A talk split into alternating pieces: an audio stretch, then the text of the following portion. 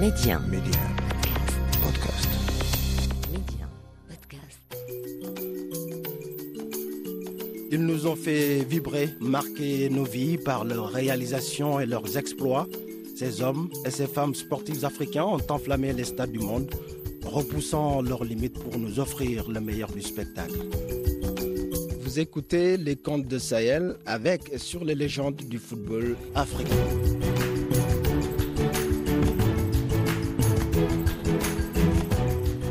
Les larmes de l'éléphant. Les supporters ivoiriens savent de qui on va palabrer aujourd'hui. C'est le grand frère Sérédié. Pendant l'hymne, il pleure. Après avoir manqué un penalty, il pleure également jusqu'à ce qu'un artiste en fasse un tube devenu culte. Ah, avant ballon tu pleures, pendant ballon tu pleures, après ballon tu pleures, on veut jouer tu pleures. Arrête de pleurer, là fait inondation maintenant. Hein? On fait comment? C'est Si le vainqueur de la Coupe d'Afrique des Nations 2015 avec la Côte d'Ivoire est un émotif, c'est un guerrier qui a toujours mouillé le maillot national et marqué de son empreinte son époque. Mais au bout de 57 sélections, le milieu de terrain d'FC Sion en Suisse a tiré sa révérence après la Cannes 2021 où l'équipe de Patrice Baumel s'était arrêtée en huitième de finale. On en parle aujourd'hui avec Alphonse Camara, doyen de la presse sportive ivoirienne. Bonjour Alphonse. Bonjour. Alphonse, la, la retraite de Sérédier, est-ce une surprise ou euh, finalement c'était attendu? Euh, je ne dirais pas que c'est une surprise, mais euh, on est quand même un peu surpris quand ça arrive juste au lendemain de cette Coupe d'Afrique des Nations au Cameroun où les éléphants sont sortis face à l'Égypte. On aurait pensé que euh, Sérédier aurait continué euh, encore, euh, surtout que euh, dans 15-16 mois, la Côte d'Ivoire va organiser la Coupe d'Afrique des Nations. Exactement. Donc, euh, il aurait profité de cette occasion-là pour euh, vraiment euh, partir, euh, je dirais, par la grande porte. Mhm. Voilà. Oui, en tout cas, ça, ça a fait réagir euh, sur les réseaux sociaux. On sait que Sérédier, c'est un des anciens de, de cette équipe-là. Et finalement, est-ce qu'on se dit qu'il y a quand même quelque chose qui n'a pas marché durant cette Coupe d'Afrique des Nations euh, 2021 surtout? Euh, je pense que Sérédier, c'est un ancien de l'équipe nationale et cette sélection qui a disputé, dans cette sélection qui a disputé la Cannes au Cameroun, il faisait partie des doyens. Et donc euh, ceux qui faisaient office de, je dirais, garant moral Ouais. au sein de cette sélection. Et il a, il a pu apprécier un certain nombre de choses à sa manière.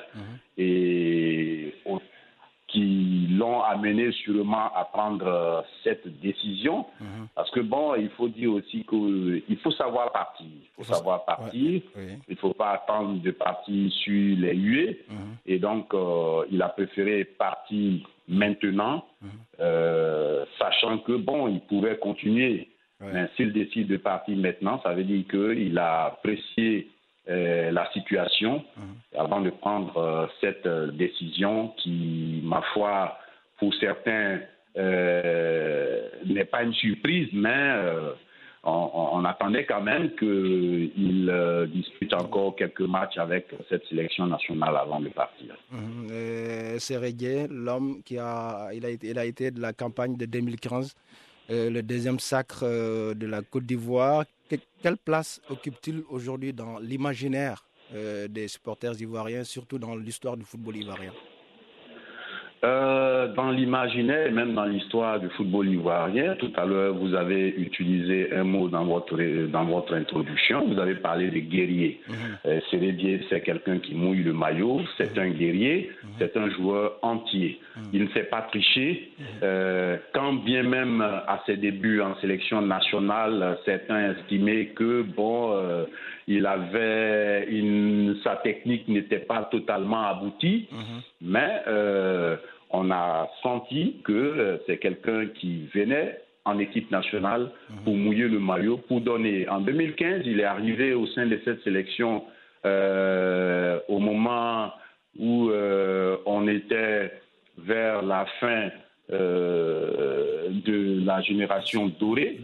Il est venu avec des jeunes comme à cette époque-là, comme Serge Aurier, qui ont, qui ont quand même boosté mhm. hein, cette équipe nationale, qui ont montré qu'il y avait des jeunes capables de prendre la relève. Mhm. Et Sérédier fait partie de ces joueurs-là mhm. qui ont donné jusqu'à ce que nous arrivons euh, à cette euh, Coupe d'Afrique des Nations au Cameroun. Mhm. Il a toujours montré que euh, il ne joue pas pour, pour faire de la figuration, mais c'est pour défendre clairement les couleurs nationales. Et donc là, on retient de lui quelqu'un qui, qui, qui, a vraiment tout donné, qui ne s'est pas triché. Mhm. Et chaque fois qu'il porte cette euh, tunique orange, euh, euh, blanc-vert de l'équipe nationale de Côte d'Ivoire, vraiment, il se donne à fond. Se donne à fond. On retient également aussi ses larmes. Sergei nous a montré des moments d'émotion. C'est lié à quoi? C'est lié à une histoire personnelle. C'est lié à sa personnalité aussi, ses émotions sur, la pelouse. Sergei. Voilà, voilà, c'est en fait c'est lié à sa personnalité, comme on le disait. Euh, c'est quelqu'un qui est entier. Mm. Voilà, il ne sait pas faire les choses euh, à moitié. Mm. Et quand il sent quelque chose, euh, lorsque c'est très fort, mm. il exprime ses émotions de cette manière-là. On l'a vu au, Brésil pendant la Coupe du Monde en 2016. Voilà, 2014, voilà, où bon pour lui il n'imaginait pas un jour porter euh, le maillot de l'équipe nationale. Et se retrouver là euh, en Coupe du Monde, en sélection et entendre l'hymne national de Côte d'Ivoire, ça donne des émotions. Il a eu une pensée pour son père. Qui est décédé, et voilà qui est décédé. Et ça, euh, il aurait souhaité que son père le voie. Mhm.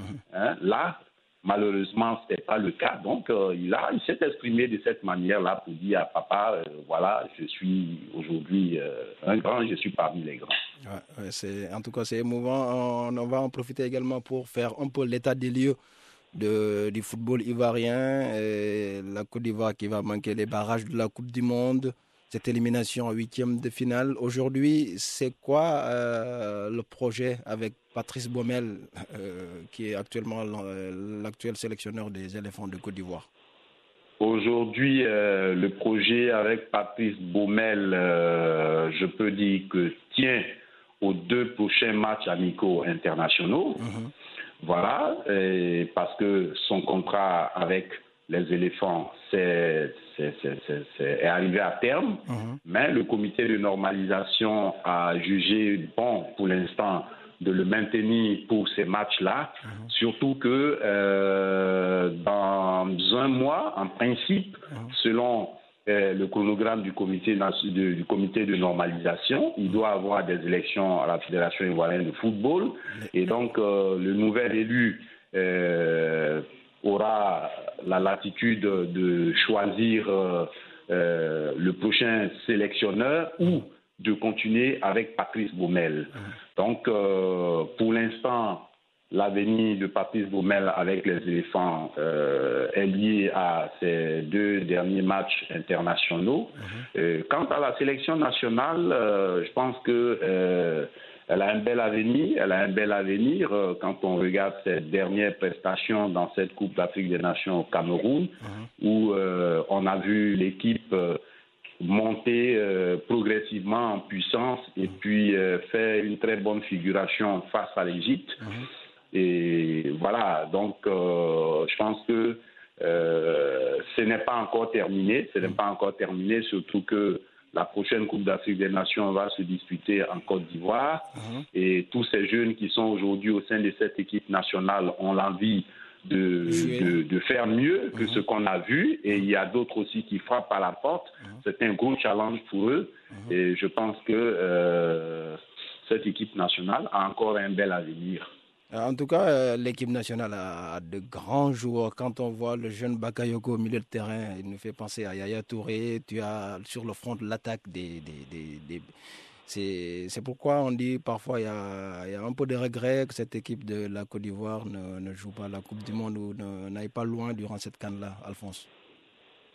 Justement, justement, il y a un peu de regret. Même euh, au Cameroun, bon, on termine cette canne-là avec, euh, avec des regrets parce qu'on s'est dit qu'avec une telle constellation de talents, le, sélect, voilà, le sélectionneur aurait pu faire mieux. Euh, faire mieux. Il aurait pu faire mieux. comme on le dit en Afrique, on, le dit en Afrique, trop de viande dans la sauce euh, hein, ne gâte pas. Ne gâte pas. En tout cas, en tout cas, après le, match, après le match contre l'Algérie, je pensais que tout le monde était d'accord que la Côte d'Ivoire, c'était un gros morceau. c'était, c'était incroyable. Voilà, voilà, voilà. Parce que euh, quand on regarde un peu dans le groupe de la Côte d'Ivoire euh, et son parcours par rapport, je ne néglige pas euh, ce que les autres ont fait, mais quand on regarde dans le groupe de la Côte d'Ivoire, mhm. avec le parcours que la, la sélection a fait. Mhm. Contrairement aux autres adversaires de groupe, mhm. je pense que euh, la Côte d'Ivoire a eu à faire face à des adversaires assez coriaces. Coriaces, exactement. Et voilà, assez, assez coriaces. Mhm. Et donc, euh, bon, sorti face à l'Égypte, c'est vrai, c'est avec beaucoup de regrets, mais on pense que ça n'a pas été aussi mauvais, surtout que, bon, ça se joue sur les tirs au but. Oui, ou, euh, voilà, c'est ça, c'est ça. En tout cas, merci beaucoup Alphonse. On a beaucoup euh, aimé votre, euh, votre analyse aujourd'hui. Merci beaucoup. Voilà, merci et à bientôt. À bientôt. Ciao, ciao. Voilà, bon week-end à vie. Ciao, ciao. Bon week-end.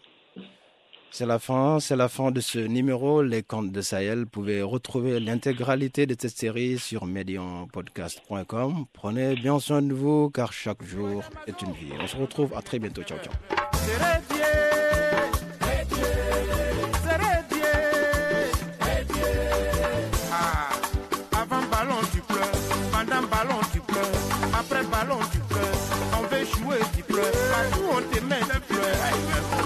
Arrête de pleurer. Là, tes larmes fait inondation maintenant. Hein? On fait comment? C'est